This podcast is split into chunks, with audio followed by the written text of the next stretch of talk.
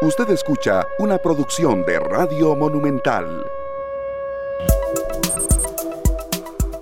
Las 2 de la tarde con 17 minutos. Muchísimas gracias por estar con nosotros arrancando semana acá en esta tarde en Monumental, la radio de Costa Rica 93.5 FM. Muchas gracias a quienes están con nosotros ya también en Canal 2, en el perfil eh, de Facebook Live, Canal 2 Costa Rica, iniciando una nueva semana. Muchísimas gracias de verdad a todos por estar con nosotros, por eh, sintonizarnos en cualquiera que sea el horario. Hoy eh, de nuevo un cambio debido a transmisiones del fútbol de la Copa América y bueno, nosotros muy complacidos de verdad con una gran cantidad de material que tenemos preparado para todos ustedes, con la asistencia de nuestros compañeros de Canal 2, como siempre. Muchísimas gracias a ellos por el aporte y también a todos los que están con nosotros ya conectándose. Gustavo Martín Fernández nos dice buenas tardes amigos. Y bueno, y gracias a todos los que están con nosotros. Eh, Sergio Castro, Glenn Montero en la cabina de controles, eh, también mi compañera Luzania Víquez y un servidor Esteban Arón y Le damos la más cordial bienvenida, deseándoles a todos donde quiera que se encuentren, que tengan una buena semana, que eh, sea cual sea la actividad en la que nos desarrollemos, lo hagamos eh, con ganas, con pasión, con entrega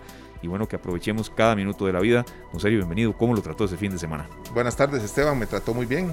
Muy bien. ¿A usted qué, tal? pues muy bien, vea, familia, un poquito de deporte, lluvia y casa, nada más. Sí, es que no, hay, más que eso, ¿verdad? cuidarse mucho. A cuidarnos mucho. Estamos todavía eh, teniendo todas las precauciones del caso y felices de estar esta semana de nuevo acá en esta tarde compartiendo muchas informaciones importantes para que nuestras decisiones no solo sean mejores, sino que tengamos más herramientas para tomarlas. Sí. Aquí iniciábamos con una canción de esta gran artista española, Rosario Flores. La hemos tenido muchas veces en nuestro programa. Eh, ella es nacida el 4 de noviembre de 1963. Está apenas a unos meses de cumplir 58 años. Es una artista sumamente exitosa y muy reconocida principalmente en su tierra natal pero a nivel de Latinoamérica también ha tenido muchísimo éxito y esta canción es eh, espectacular, Esteban. Creo que nosotros podríamos no dudar en hacer las cosas mejor si tuviéramos la oportunidad de, hacerlas de nuevo, pero también tenemos la oportunidad de hacer mejores cosas cada día. Así es, y yo creo que también eh, teniendo en cuenta, serio, que eh, como hemos dicho muchas veces y como nos lo han explicado los especialistas acá en, en materia de salud mental, bueno, el día tiene 24 horas, que si en algún momento el día lo podemos enderezar por algo que no hemos hecho bien en la mañana o en la propia tarde, bueno, queda tiempo, ¿verdad? Y, y creo que esa puede ser una, una, de las premisas que también tiene su cierto hilo conductor con esta canción de verdad tan amena y tan, y tan linda con la que usted eh, seleccionó hoy la entrada de la semana, por cierto. Bueno, es que eh, creo que, que, es música que nos puede acompañar siempre, sí. ¿verdad? Y este es un artista que admiro muchísimo, tiene mucha energía y algunas canciones eh, tienen un mensaje muy especial. Sí. Muchas son, tiene canciones muy alegres también. Hoy tenemos tres canciones de esta gran artista. Así es, eh, muchísimas gracias a todos por estar con nosotros. Vea qué placer nos da esto serio. Por supuesto que cuando nos reportan sintonía, desde donde sea que ustedes estén en carretera, eh, en Punta Arenas, Guanacaste, Limón, donde sea, pero cuando hay eh, un saludo de Países Bajos, Shirley Arias Arias está desde allá con nosotros, en ocasiones nos saluda. Creo que lo hace principalmente cuando el programa empieza en, hora costarricense, evidentemente un poco más temprano, Por, por el cambio de hora. Pero vea, serio, de Países Bajos y nos causa muchísimo placer que Shirley Arias nos salude de allá. Bueno, un saludo para Shirley y todos los que nos acompañan hoy en Canal 2 Costa Rica en Facebook y también en 93.5 FM de Monumental, la radio de Costa Rica, Esteban. Así es, entramos de lleno con una gran cantidad de temas que tenemos para todos ustedes preparados durante esta semana y hoy, bueno, uno que estoy totalmente seguro que usted, al igual que yo, ha recibido en su teléfono imágenes, eh, videos, fotos de lo que pasó en el volcán Rincón de la Vieja. Eh, bueno, una erupción mm, en, algunos casos eh, hasta preocupó muchísimo a los vecinos. hay situaciones en cuanto a este volcán que ya se han advertido por parte de especialistas, que incluso es una zona muy visitada en ocasiones de eh, una manera muy responsable y en otras ello no tanto. Entonces ese bloque de hoy quiere tener un poco de análisis, de profundidad, de prevención, porque bueno, fue una erupción que, que alcanzó 2.000 metros de altura por lo menos, ¿verdad? Eh, bueno, las imágenes de, realmente son impresionantes, los videos que tenemos también, creo que eh, nos asusta saber que eso está pasando ahí nomás. Sí, así es. Entonces por eso que arrancamos hoy dándole el agradecimiento al especialista en materia de geología, de vulcanología, eh, quien estuvo muy, muy a cargo de temas de docencia, de investigación, que ha estado ahí, don Raúl Mora, don Raúl Alberto Mora Amador, que está con nosotros vía telefónica. Don Raúl, muchísimas gracias por acompañarnos, por ilustrarnos un poco con eh, su conocimiento bueno, ¿qué fue lo que pasó en el volcán Rincón de la Vieja? Eh, ¿Fue tan anormal? Porque hay especialistas que también habían sostenido que este volcán evidentemente podía tener una reacción de estas y con su rigor científico, don Raúl, eh, bueno, eh, en primera instancia, ¿qué fue lo que pasó? Y tenemos aquí algunas consultas también de gente que incluso va a visitar mucho la zona. Bienvenido, Raúl, y esperamos esté muy bien. Sí, a la orden. bueno, es importante, primero que todo, buenas tardes a todos. es importante recordar que el Rincón de la Vieja es un volcán muy activo. Eh, curiosamente, casi siempre se encuentra eh, tapado, me refiero que tiene nubosidad en la cima. Entonces, muchas veces se dan erupciones y las personas no, no se dan cuenta, no nos damos cuenta eh, de que se están dando estas erupciones. Pero en realidad, el, el Rincón de la Vieja ya tiene ya varios quinquenios de estar haciendo erupción constantemente algunas pequeñas que les llamamos erupciones freáticas y otras que son explosivas como las que eh, bueno las que vimos en los videos y eh, estuvo la cómo se dice la buena suerte por decirlo así de que estuviera despejado. Entonces existen múltiples videos y fotografías de diferentes ángulos eh, del volcán. Sí es una erupción con una columna cercana a los dos kilómetros y inmediatamente se generaron eh, flujos de lodo, eh, conocidos en vulcanología como lajares, y afectando algunos ríos, especialmente el río Pénjamo, eh, que eso queda al lado norte del volcán. ya los vecinos saben que el volcán cuando hace erupción, por ahí bajan flujos de lodo que son muy peligrosos, en donde bajan rocas, troncos, lodo, etcétera. Y este hay videos claramente donde los vecinos ya sabiendo eso, pues pues no está buena la idea de estar encima del puente por donde bajaba el, flujo de lodo, pero bueno, hicieron videos eh, muy muy evidentes en donde eh, los lajares estaban bajando. Eh, es, es un volcán muy activo, desde mi punto de vista y otros colegas, creemos que es el volcán más peligroso de Costa Rica. Hay un detalle importante, es que está dentro del Parque Nacional Volcán Rincón de la Vieja. Entonces, em, no hay personas que estén viviendo exactamente como muy cerca del, volcán. Eh, el problema, el, el, parque, la cima está cerrada a los turistas, pero igual existen ingresos ilegales por parte de guías turísticos que lucran con eso y llevan a, a, a estudiar, eh, perdón, a personas, a turistas, a la zona de la cima. Y es evidente que eh, los flujos y las oleadas piroclásticas, que son esas nubes de gas que bajan a mucha velocidad y a mucha temperatura, estamos hablando que pueden bajar a 40, 50 kilómetros por hora, con temperaturas que pueden estar arriba de los 600 grados Celsius. Eh, es imposible para un ser humano, eh, es imposible para un ser humano que se encuentre en, la zona del cráter sobrevivir. Entonces, eh, es muy importante, don Esteban, mi radio escuchas, pues tener esa conciencia de que ese sitio no es un lugar seguro y es muy peligroso. Don Raúl, Sergio Castro le saluda, un placer escucharlo de nuevo acá en esta tarde. Eh, vemos los videos y, no dejamos de preguntarnos cuántos días más podrán estar los vecinos más cercanos a la zona viviendo en esas casas, porque va a empezar a caer ceniza y otras condiciones que podrían afectar muchísimo su salud. ¿Cuál cree usted que sea eh, la acción inmediata de, de las autoridades de emergencia? Es un tema muy muy delicado.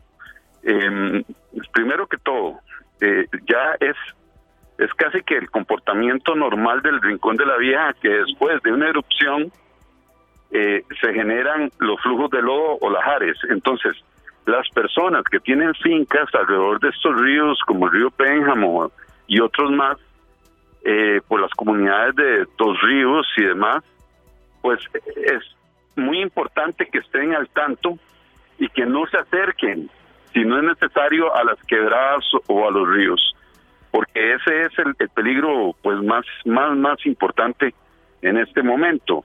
Em, los vecinos lo saben, los vecinos conocen la zona. Sin embargo, para mí es mucho más importante un tema de fondo que lo expresé hace, hace un momento en mis redes sociales, es de que ya debería existir eh, una gestión de parte de la Comisión Nacional de Emergencias para multar a las personas que suben a lugares ilegales. Y eso es una, yo considero que es una falta de respeto y de consideración hacia los rescatistas, cruzrojistas, bomberos, vaquianos, que en algún momento tienen que subir, eh, que tienen que subir a buscar a, a personas que se han perdido o que o que no encuentran el camino, ¿verdad? Entonces, ya esto es un tema que se viene hablando desde hace 25 años, es que es demasiado. Eso ya debería gestionar, o sea, hay que ir al fondo. Eh, simplemente sacar a los turistas que ingresan ilegalmente no es suficiente. Es necesario que todos los, toda la gente que vive en la zona, hacia el norte, hacia el sur del volcán, saben perfectamente quiénes son los guías que llevan a las personas ilegalmente y eso ya debería ser atacado. y eso no solo sucede en el Rincón de la Vieja, sucede en el volcán Turrialba y en el volcán Poás. Ya debería existir una ley o, por lo menos iniciar el proceso en la Asamblea Legislativa, eh, una ley en donde se multe fuertemente a, los, a estas personas que, ingresan ilegalmente y que, eh, que, que sinceramente porque porque creen que tienen unas botas o, ropa deportiva, creen que pueden subir a sitios en donde realmente están exponiendo la vida, no solo de ellos, sino después de los rescatistas. Así es, don Raúl. De hecho, que quisiéramos aprovechar que tenemos su compañía y su conocimiento para hacer un llamado a través de los micrófonos de Monumental para, para que todas estas personas no vayan, como decimos popularmente, a vinear, porque sabemos que hay muchos que, que ahora que salió a la prensa, que todo el mundo pues ya sabe de este evento, pues muchos van a querer ir a ver y yo creo que nada van a ir a hacer, ¿verdad? No vamos a ir a colaborar, al contrario, como usted bien decía, podemos exponer nuestra vida, entonces nos encantaría también aprovechar que lo tenemos a usted para que haga un llamado, ¿qué podríamos decir? A la conciencia. Mm, Sí, yo creo que es muy importante. Vea, esos son cosas, son temas de fondo. Para mí, eh, por ejemplo, cosas hasta desde el Ministerio de Educación. Si usted se fija en los en, los programas de primaria y secundaria, es, es tan poquito lo que le explican a las personas sobre en el país en que nos encontramos y los peligros que tenemos casi que en el patio. Eh, o sea, en, la parte de atrás. eso es el rincón de la vieja. Igual tenemos el volcán Irazú, el volcán Turrialba, el volcán Poás. Eh, yo creo que tiene que haber un cambio eh, mental, no tenemos que esperar a que se, se dé un, una tragedia en donde un guía lleva a 15 extranjeros, o europeos y eh, gringos, ticos, y que se mueran 15 personas. O sea, ¿cómo vamos a esperar a eso? Eh, entonces, para mí es muy importante que, de que haya un cambio mental eh, y creo que los llamados a iniciar ese cambio es la, es la Comisión Nacional de Emergencias, porque es el ente rector al respecto y ellos tienen que, y ellos lo saben, existen los mapas de peligro volcánico que hemos trabajado durante años, eh, se sabe muy bien cuáles son los radios y cuáles son los sitios que son peligrosos. O sea, esto es como, como diría el escritor colombiano, esto es crónico de una muerte anunciada. O sea, esto hasta que suceda, lamentablemente, hasta que suceda algo grave, eh, yo creo que pues se van a tomar cartas en el asunto, porque de momento eh, yo veo que, seguimos ahí dándole vueltas y, y, y, digamos, hay, hay un detalle importante, los guardaparques son personas muy, muy trabajadoras, pero ellos no tienen la suficiente eh, capacidad, no tienen la cantidad de personas que para cubrir un área de un parque tan grande. Entonces, eh, hay, hay que eh, hay que ayudarlos, o sea, debería haber más inversión en, en, más guardaparques, debería analizarse una ley en donde se castigue a donde se castigue a los infractores, los que ingresan a los, a los parques, los que lucran con el peligro volcánico. Eh, vean, vean qué interesante. Tristemente, hace poco una muchacha murió en el Cerro Chiripó. Eh, definitivamente, pues eh, ahí no se manejó los los los protocolos básicos de, de cómo se maneja una emergencia, no no entraron a tiempo los los rescatistas, eh, a la muchacha la dejaron sola el grupo que andaba, o sea, hay cosas muy básicas que se tienen que enseñar cuando se anda en el campo, que se pueden explicar y que se pueden decir. Claro, eh, en el caso del Rincón de la Vieja hay unas zonas en donde se puede visitar, como dice don Esteban, eh, eh, eh, de una manera responsable. Hay lugares en donde usted puede ir al sector de Pailas y, y, ver un espectáculo y ahí pues realmente mientras no se meta la paila no hay problema. pero digamos que el parque todavía se puede visitar y demás. Lo que no se debe hacer es ascender a la cima, que es impredecible. Don Raúl, una consulta un poco de, ilustración y usted mismo lo ha dicho, de educación. A veces cuando hablamos de volcanes se habla mucho del Turrialba, eh, del eh, propio volcán Arenal, pero bueno, el Rincón de la Vieja es muy activo también. Entonces, ¿cuáles son las características propias de este volcán eh, para que la gente también aprenda un poco? Y, recordemos que Costa Rica, así como a veces se nos menciona cuando hay un temblor, que es un país eminentemente sísmico, también es en cuanto a actividad volcánica muy fuerte y también de mucha actividad también.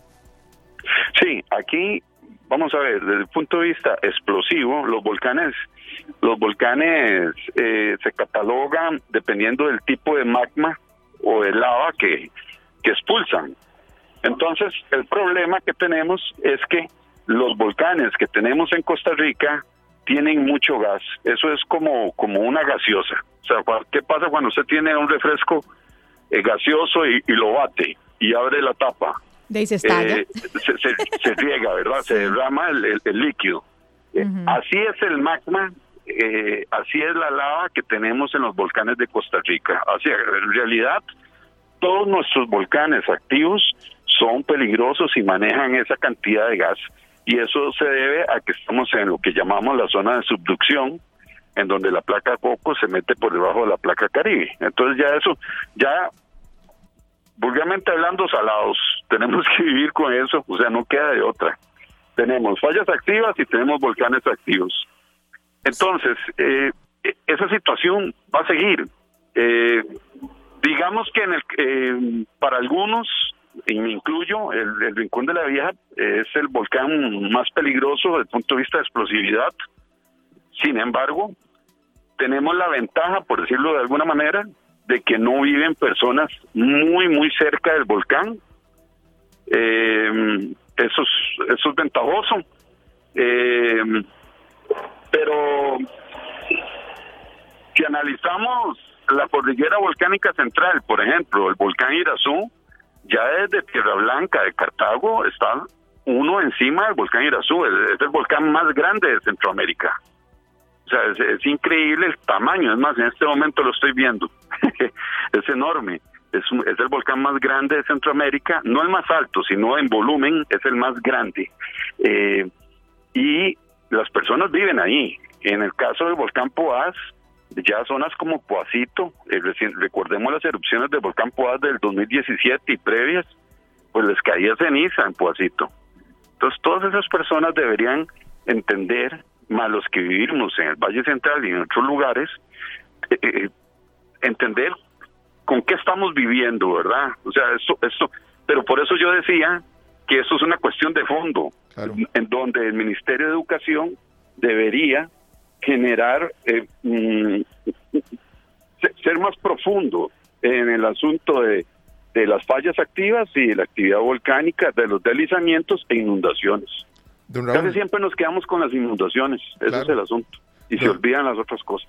¿A qué temperatura eh, son esos eh, lajares o esos flujos de lodo? ¿A qué temperatura bajan? Llaman eh, hay lajares eh, o flujos de lodo que son fríos, pero los del Rincón de la Vieja casi siempre son calientes. No son tan calientes en el sentido de que no es que precisamente no es lo peligroso la temperatura que tienen, sino lo que arrastran. Porque son, eh, pueden arrastrar rocas métricas, troncos, eh, bueno, y dependiendo de la zona, hasta basura, ¿verdad? Que hay gente que tira basura en los ríos. Eh, y baja de una manera muy violenta. Muchos eh, animales pueden, ganado que están pasteando, etcétera, o, turistas que están en un río, eh, y pueden verse atrapados. Eh, en 1953, por ejemplo, en el volcán Poás murieron, murió una familia por un lajar, un, flujo de lodo que bajó del volcán Poás. Y la tragedia más importante, eh, tristemente, fue en el río Taras de Cartago, en la erupción de, del volcán Irazú en los años 60, en diciembre de 1963 en donde murieron muchas personas. De hecho, en este momento todavía, luego de tantos años, no queda claro cuánta gente murió. Eh, estaba una fábrica de pintura que todavía quedan vestigios y lamentablemente en este momento, en esa parte de Taras, eh, ahora existen eh, grupos de personas que viven en, en, en situaciones precarias, o sea, eh, un sitio en donde no debería vivir nadie, eh, francamente, porque el evento va a volver a suceder tarde o temprano, ahora más bien viven, hay asentamientos eh, de, personas de, bajos recursos que viven en ese sitio. Y, y, famoso Taras de Cartago, no, no, no, no estoy hablando Taras la ciudad propiamente, si no estoy hablando del río Taras, ¿verdad? Este, ahí hay gente que está viviendo a la pura parte del río y la gente dice esto no me va a hacer nada porque lo que uno ve es como un riachuelo, eh, eh, una, una muy poquita agua, pero ya cuando cuando el río eh, cuando está lloviendo y hay una erupción es, es increíble el caudal que, que se genera. Don Raúl, ¿ustedes tienen algún tipo de equipo o algún tipo de herramienta en la que puedan basarse para intentar determinar cuándo un volcán eh, podría generar o hacer erupción? ¿O eso es completamente impredecible? Bueno, digamos que, predecir una erupción es, es complicado, ¿verdad? No es tan sencillo. Uno puede decir, eso es como como, como, como yo le decía a mi papá, eso es como tratar a un paciente. Si usted le toma la temperatura, mira, tiene, tiene calentura, le hace un examen de sangre y resulta que sale alterado el colesterol, eh, una serie de factores. O sea, no es solo un factor. Entonces, el volcán es, es un paciente. El volcán tiene una serie, una serie de características y los vulcanólogos o los expertos que trabajan en eso tienen que estar pendientes. De nada sirve que yo tenga equipos, estaciones sísmicas, por ejemplo, que es muy importante, las estaciones sísmicas, las que registran los sismos. De nada sirve que yo tenga un volcán eh, con 20 estaciones sísmicas si no estoy revisando la señal sísmica diariamente y constantemente. Eh, porque entonces ya, no sé, ya dice, como dicen, las personas hipertensas tienen que estarse tomando la pastilla de la presión y estarse tomando la presión de vez en cuando para saber cómo están. Y si usted, aunque tenga las pastillas y no se las toma o tenga el equipo para tomarse la presión y no se y no va a la farmacia para que le tomen la presión, ya de nada sirve, aunque estén los equipos. Entonces, es muy importante que se le dé un seguimiento, hay que ir al campo, hay que estar que yo creo que eso se ha perdido mucho, lamentablemente siento que no hay tanta visita de, al campo. Un monitoreo. Y, y, entonces ahí es donde yo veo que, que, o sea, sí existen formas para uno darse cuenta de que el paciente se está poniendo grave. Claro. Eh, y eso, pues, sí, lo vimos con el POAS, con el Turrialba, con el Rincón de la Vieja, o sea, uno uno en el en el CAT, en el Comité Asesor Técnico de Vulcanología, cuando yo participaba, uno pues alertaba y decía, vean, Jerry, estos son los datos, la, la curva va para arriba.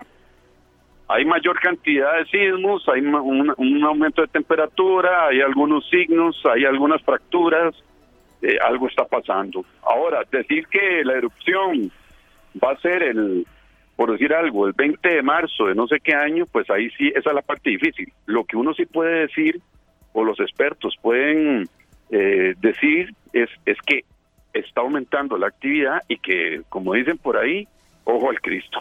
Ojo al Cristo, sí, sí, y eso tal vez eh, se, se, necesita un mayor monitoreo, a eso se refiere usted, don Raúl.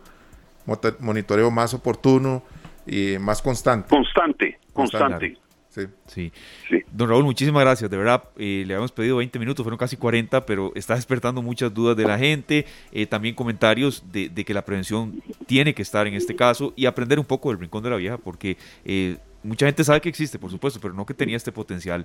Y muchos lo habían advertido usted entre ellos. Entonces, don Raúl, gracias de verdad. Y ahí estaremos en contacto más adelante. Muy amable. Estamos a la orden, que estén muy bien. Muchas gracias. Que les vaya muy bien, de verdad. Muchas gracias, don Raúl, por darnos clases, por enseñarnos. Muy amable. No, no, a la orden. A la Muchísimas gracias. Buenas Feliz tarde. Gracias. Feliz tarde también para él. Él es eh, Raúl Alberto Mora, eh, especialista en materia de vulcanología. ¿Y por qué lo seleccionamos, compañeros, los tres? Bueno, porque él ha estado en, los lugares. A ver, no es un geólogo de escritorio, ni mucho menos. Está en el campo, va a giras, eh, toma muestras y, varias veces ha participado en esta tarea. Hace mucho no con nosotros, ¿verdad? Serio, pero sí, este, del Rincón de la Vieja, a él no lo toma por sorpresa lo que pasó hoy. Entonces, creo que el, bloque principal era un enfoque preventivo. Bueno, eh, según entendimos, ¿verdad? No debiera tomar por, por, sorpresa a ninguno de los involucrados, ¿verdad? En el Opsicori. Sí. Porque digamos que el, el, mismo sistema les va generando información que les puede alertar de un evento como estos. Sí. Como él dice, no sabemos la hora ni la fecha, pero sí sabemos qué va a pasar. Pero son eventos que no podemos subestimar, no, podemos subestimar y aprovechamos eh, los micrófonos para hacer un llamado a todas las personas, sobre todo a los que les gusta aventurarse en la montaña y practicar, no sé cómo le llaman ahora, le dicen mucho en inglés, trekking y todo este tema. Sí, montañismo, eh, sí, montañismo, Que, que de verdad no le jalemos el rabo a la ternera, como dicen, de verdad hay que tener muchísimo cuidado, recordemos que en cualquier momento podría volver a hacer erupción.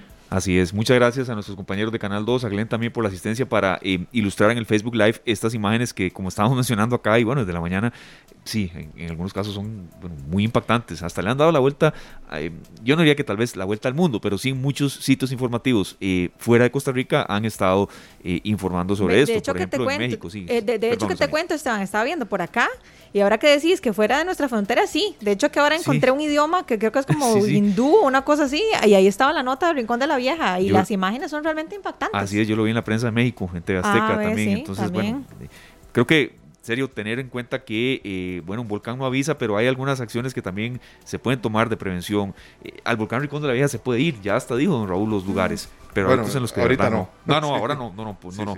Me refiero, sí, más bien gracias por, esa acotación. Sí, sí, hay, hay una parte del parque que sí es para visitas y demás y disfrutar de, del lugar, pero eh, esa es la parte, no, no hacer lo que mucha gente hace, que sube fotos en lugares en los que es prohibido estar. Ni menos ahora. Qué bonito, yo sí conozco, yo sé cómo ir y volver, pero como dice don Raúl, se expone la vida de esta persona y al final la de los rescatistas también. Claro, de hecho en el propio volcán Turrialba eh, hay zonas donde se puede ir. A nosotros nos han invitado, que hayamos ido es otra cosa, ¿verdad? Yo a veces uno no tiene tiempo, pero está pendiente.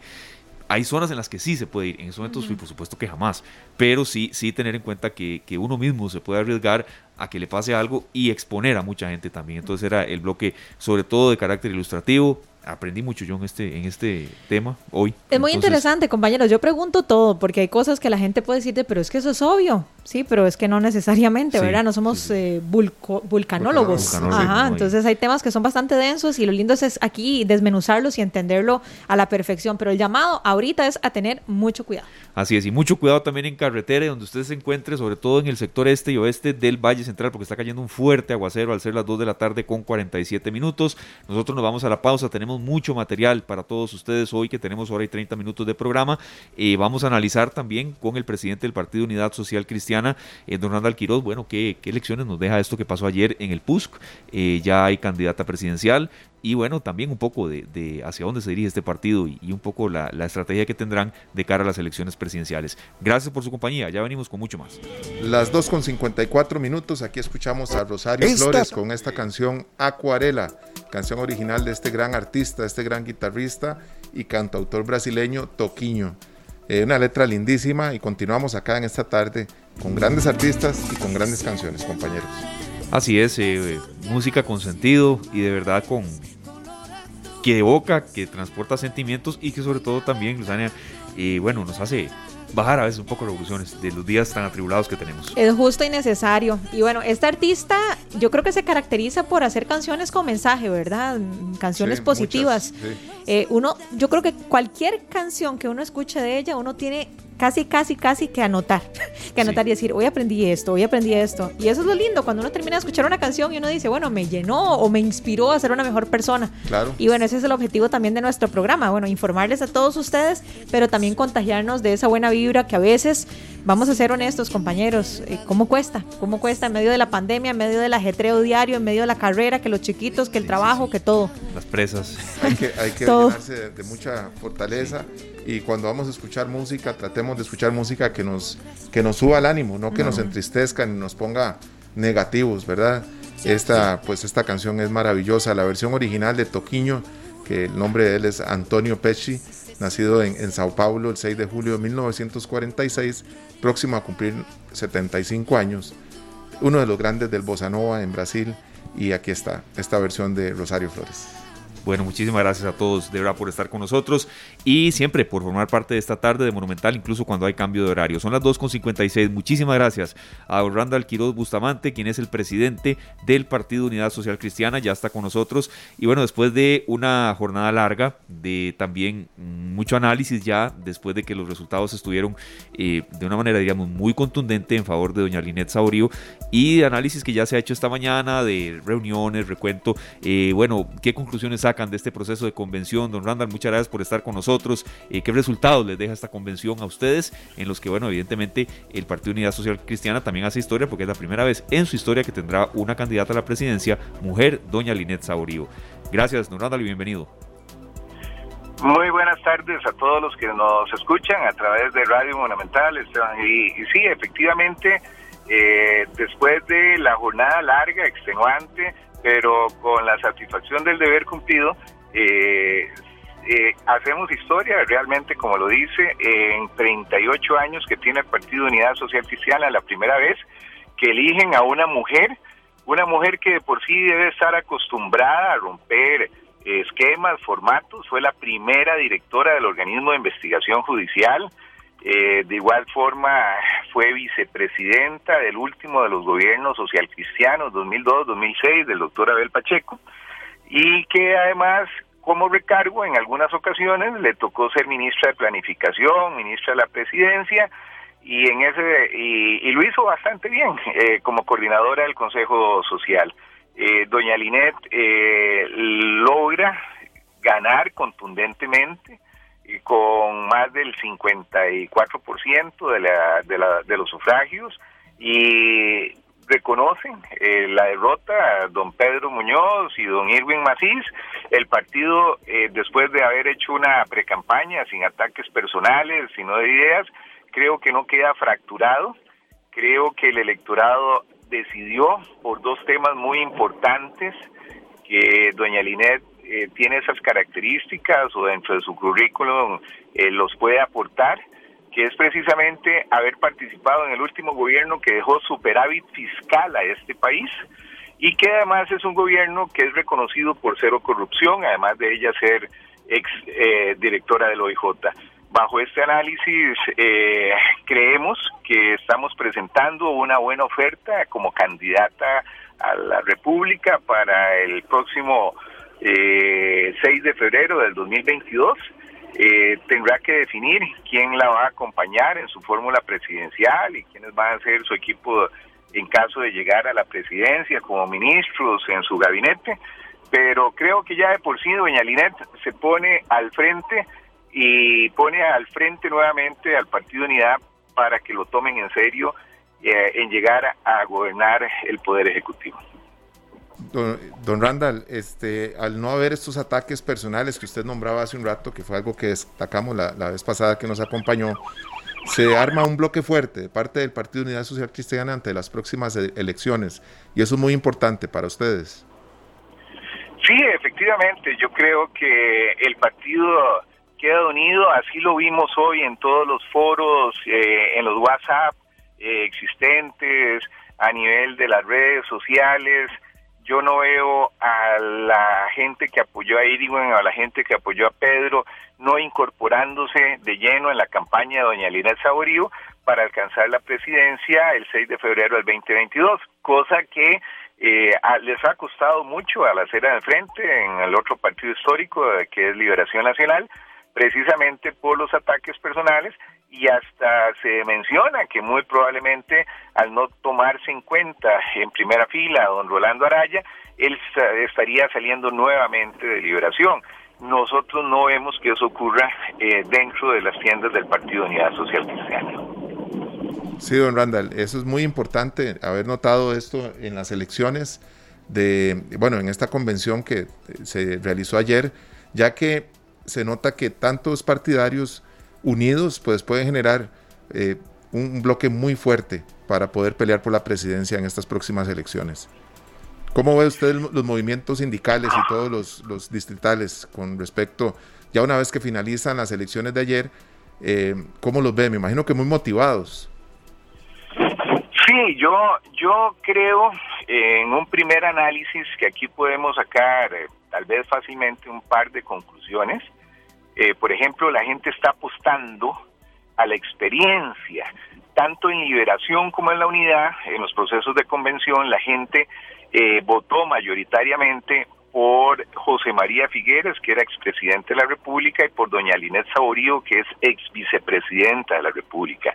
No están apostando por gente que llegue a aprender a gobernar, sino que ya haya estado, que sepa, eh, como decían por ahí, eh, haber pasado por donde asustan, entonces que no vengan después a decir, mire, es que yo no sabía que era tan difícil, que hay un país con ingobernanza.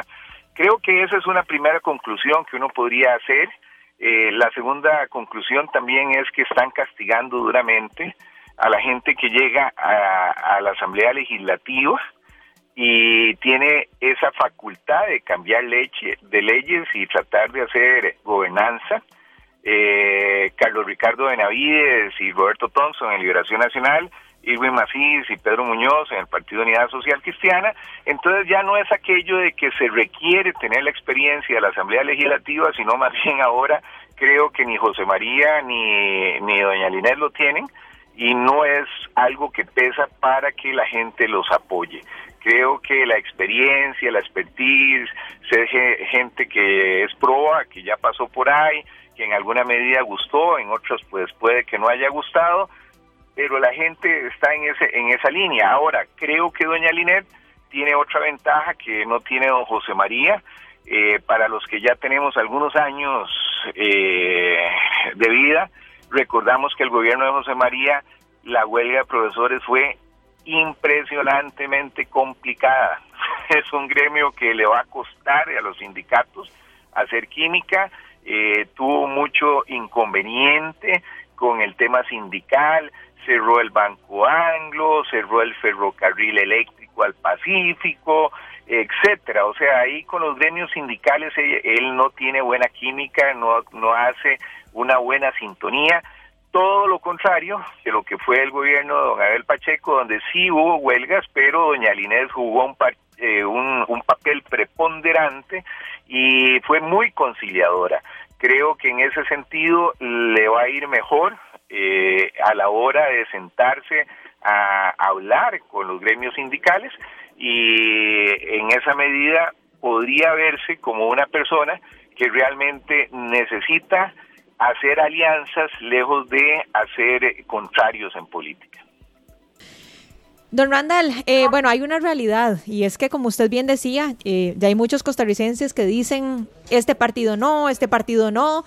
Pero ¿por qué considera usted que el PUSC ya lleva de que prácticamente 15 años de no tener una figura en la presidencia de la República? ¿Considera usted que esta es la oportunidad para que Costa Rica haga un cambio? ¿Cuál es la apreciación por parte del partido con respecto a esta situación?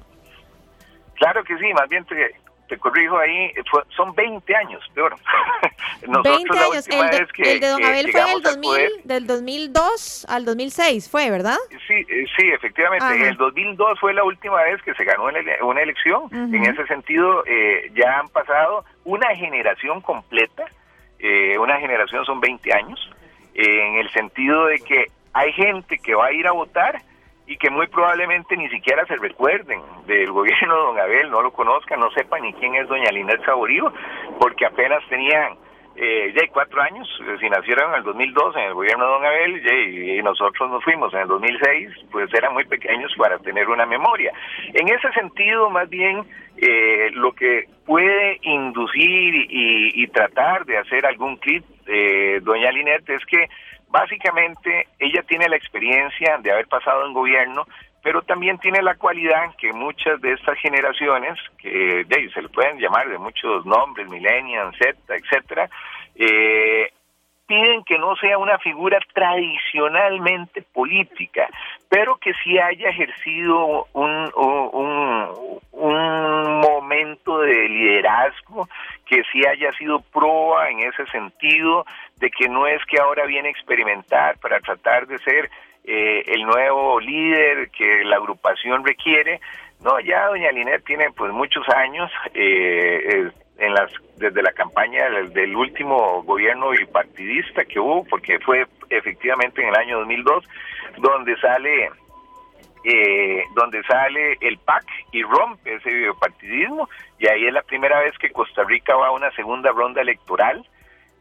por eso le digo que doña Linet eh, puede jugar con algunos factores interesantes para que tanto la juventud y sobre todo las mujeres vuelvan a creer que eh, ellas tienen la posibilidad de, de ser líderes, de que no es cierto que el gobierno de X mujer en este caso, voy a decirlo, de doña Laura, que a veces es juzgado muy duramente y de forma machista, porque cuando un gobierno de hombres es malo, eh, al siguiente periodo votan por un hombre, ah, pero aquí se decía muchas cosas después del gobierno de doña Lineda, que nunca más una mujer y que esto y lo otro.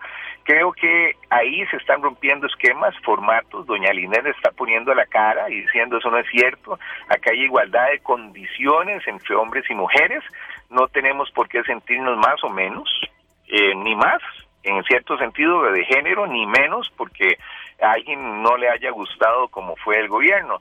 Así que eh, ese tipo de situación, doña Linet también eh, estuvo muy eh, de la mano en la parte de medio ambiente y de discapacidad.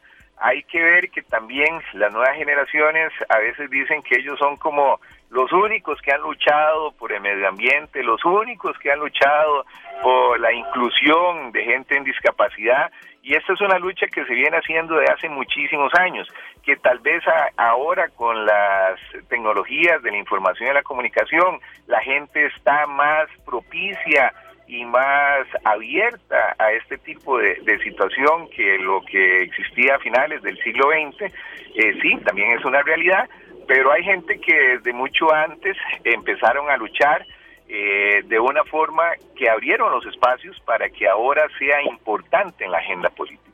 Perfecto, Durandal. Antes de una última reflexión de mi compañero Sergio, yo tenía una especie ahí, por así decirlo, hasta de ladrillo. Ya viene el tema de la conformación de posible gabinete, doña Linet y todo esto. Usted se ve ahí en el MOB de nuevo, donde asustan, don, Randall. No, no, no, yo le agradezco mucho, pero ya hay, hay algunas cosas que uno, pues en política no puede decir que, que no, eh, eh, pero obviamente eh, tal vez eh, estar en, este momento, yo me siento muy satisfecho, a mí me encanta la participación política desde los 15 años en la convención Barzona Carazo, ahí fue donde empecé, he pasado casi por todos los puestos políticos y lo digo de una forma orgullosa y no peyorativa, como nos dicen algunos de pegabanderas, porque sí, yo era de los que pegaba banderas en los techos en su momento de juventud, pero he sido delegado distrital, cantonal, provincial, nacional, viceministro, ministro, etcétera, porque los que nos involucrábamos en política lo hacíamos con una clara convicción y a veces hasta con ideología. Además de ostentar el cargo de, eh, de presidente del PUS, soy vicepresidente de la Organización Demócrata Cristiana de América, pero uno lo hace con total convicción y uno trata de dar algunas luchas a nivel nacional e internacional. Yo no veo ahora a los jóvenes con esa pasión en la política, que sí lo veo en algunos temas eh, de derechos humanos y, y de medio ambiente. Digamos que nuestra generación era así, pero en política. Yo no te podría decir, sea, en ese momento que no me veo en gobierno eh, diciéndole que no a doña Linet, uno y siempre es un orgullo que, un, que una presidenta o un presidente lo llamen a conformar. Habría que analizarlo, pero no es mi intención. Yo creo verme en otras cosas dentro de unos dos años. Don Randall, ya han pasado eh, los gobiernos de don Oscar Arias, doña Laura Chinchilla, don Guillermo Solís y el actual gobierno de Carlos Alvarado, después del gobierno de don Abel Pacheco. ¿Qué considera usted que no se pudo realizar durante aquel gobierno que descartaron estos gobiernos y doña Linet debiera de retomar para que Costa Rica siga con un planteamiento que se hizo hace casi 20 años y que ustedes consideren que era primordial darle seguimiento? Bueno, se lo digo con mi experiencia como exministro de Obras Públicas y Transportes eh, y que doña Linet lo hablamos, siendo ella la coordinadora del, eh, del grupo social, que es la regionalización no es lo mismo tomar una decisión desde el despacho del ministro ahí en Plaza González Víquez eh, sobre temas de infraestructura en Talamanca, en Cotobruz, en, no sé, ponga usted el cantón o el lugar que quiera, que si uno tiene eh, oficinas regionales, además de eminentemente cerrar esos consejos, que yo siempre lo dije, los cinco consejos que conforman eh, el MOP deben de desaparecer. Son cinco feudos que son dificilísimos de coordinar, por más sombrero de presidente que tenga el ministro, hay que volverle a dar la rectoría al Ministerio de Obras Públicas y Transportes. En ese sentido, doña Linet en su discurso de ayer lo indicó y estoy totalmente de acuerdo con que se debe de seguir ese tipo de eh, fusión uh, de, del CONAVI, COSEDI, CTP, CETAC, CNC, para que la rectoría vuelva a ser del Ministerio de Obras Públicas y Transportes y no de los consejos con personerías jurídicas instrumentales, que aquí no vamos a empezar a hablar de legurelladas, pero que son muy difíciles a veces de coordinar, y conjuntas directivas que para mí rayan a veces en conflicto de intereses, por ejemplo en el Consejo de Transporte Público, donde están eh, los representantes de los usuarios, de los taxistas, de los autobuseros, y, eh, y, realmente no dejan entonces que el ministro pueda ejercer eh, esa rectoría que por ley se le da. Así que es uno de muchas cosas que se podrían hacer. Don Randall, vea, le vamos a hacer una última preguntita eh, que nos eh, llega por medio de nuestro Facebook, en nuestro Facebook Live. Eh, vamos a tener que ser muy breves por cuestiones de tiempo, pero si no quisiéramos dejar de responderle a Cristian Villegas. Él nos dice, vieras que tengo una duda, ayer fui a votar como a la 1 y 30 de la tarde y cuando llegué me dijeron que ya no tenían papeletas antes de las 12 mediodía, se acabaron. ¿Por qué así? ¿Solo 100 papeletas mandaron? Eso nos lo dice Cristian Villegas. Ahora, tenemos entendido, Esteban, que él es de Punta Arenas, ¿verdad? Punta Arenas, sí. eh, ¿Se sabe algo de, esto, don Randall? Eh, hubo algunas quejas eh, que nos llegaron de que en algunos lugares no se mandaron los números los, los, números correctos de papeletas de acuerdo a lo que habían eh, sido las últimas dos votaciones.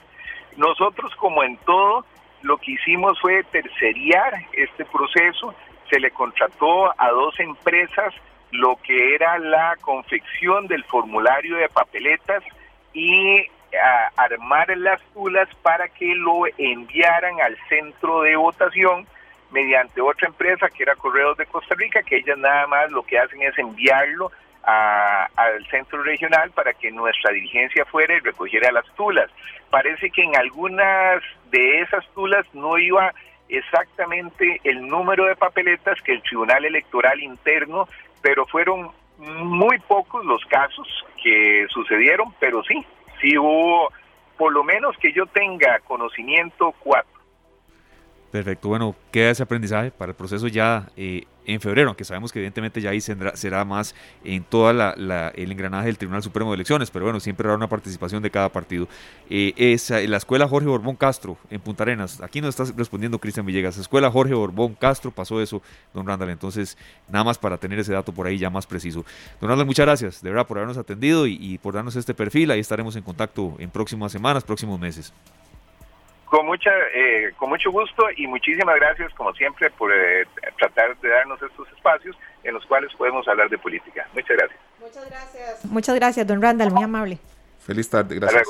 Hasta luego. Muy bien, era don Randall Quiroz eh, Bustamante, que por cierto, eh, él fue ministro de, Obras Públicas y Transportes y ahora como presidente del Partido de Unidad Social Cristiana ya nos está dando un panorama más amplio sobre el resultado de la convención de ayer, inobjetable el triunfo de doña Linet Saborío. Y bueno, ya eh, se perfila entonces poco más músculo en cuanto al tema de las elecciones del próximo mes de febrero. Y le daremos seguimiento, por supuesto, también a la convención del Partido de Acción Ciudadana y ahí iremos con análisis también eh, en complemento de toda la programación que nuestros compañeros de Noticias Monumental, que por cierto ayer estuvieron eh, palmo a palmo durante toda la mañana y tarde en este proceso también, eh, dando la información correcta y sobre todo de última hora, cuando ya se supo que era Linet Saborío la ganadora de la convención del PUS. serio.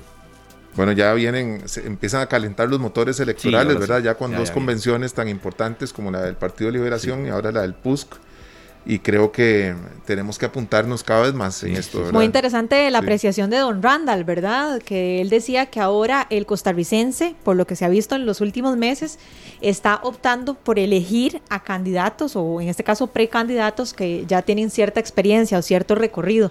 Yo creo que eso siempre tiene sus pros y sus contras, ¿verdad, compañeros? Porque muchos dicen, y como dice el dicho, más viejo conocido que nuevo por conocer, ¿verdad? Pero otros eh, no están muy, muy en acuerdo con esto. Al fin y al cabo, el tiempo dirá el tiempo dirá. Tenemos la opción de, investigar, de leer y por supuesto que no nos, no nos toque ir a votar por un desconocido solo porque es la única opción que queda. O solo por el tema de un color, ¿verdad? Ya hemos eh, sido muy incisivos en el hecho de que no hay una adhesión. Es importante conocer cuál es el plan de gobierno por la persona por la que o a la que yo le voy a otorgar mi voto, no porque mi abuelita o mi papá o mi mamá eh, iba con ese partido, yo también, no, no, tengo que conocer qué me está proponiendo ese candidato. No, no, y, también que sea acorde con, con, lo que uno cree, quiere y lo que considere que sea mejor para la familia. Sin alusiones personales, a mí nunca me gustaba eso del menos malo, votar por el menos malo, no, yo siento que puede haber planteamientos buenos de, de alguien en específico. Y, y ahora, creo que como, como usted lo mencionó, serio también, hay muchas maneras de, averiguar quién es la persona que, quiere tirarse para la presidencia, que quiere postular su nombre. Y yo le preguntaba a don Randall el tema de, qué considera él que no se hizo en aquel gobierno, que no dio tiempo y que vayan a retomar. Porque eh, muchos habló de ese gobierno cuando terminó, que muchas cosas no se hicieron. Y, sin embargo, las cosas positivas fueron muchísimas también. Así es. Dejar el gobierno con un superávit y demás. Hubo cosas que hay que, hay que resaltar. Y, y seguir estudiando cada perfil que nos llega de cada candidato que ahora sí va por la presidencia. Vean, compañeros, ahora todo es tan fácil como a un clic. De verdad, uno pone el nombre de un candidato o un precandidato, clic y listo. Ya pueden encontrar el plan de gobierno. Es muy importante también que nos fijemos en el cómo. ¿Verdad? Porque hay algo, hay una realidad, y me van a disculpar los que tal vez discrepen conmigo, pero eh, los políticos o muchos políticos tienen una amplia retórica, ¿verdad? Entonces hablan muy bonito, pero entonces eso es lo bonito de los debates, y lo hemos visto aquí con los debates de Monumental. Bueno, si usted quiere hacer esto, quiere cambiar el, petróleo por, por esto, pero ¿cómo lo va a hacer? ¿Por dónde vamos a empezar?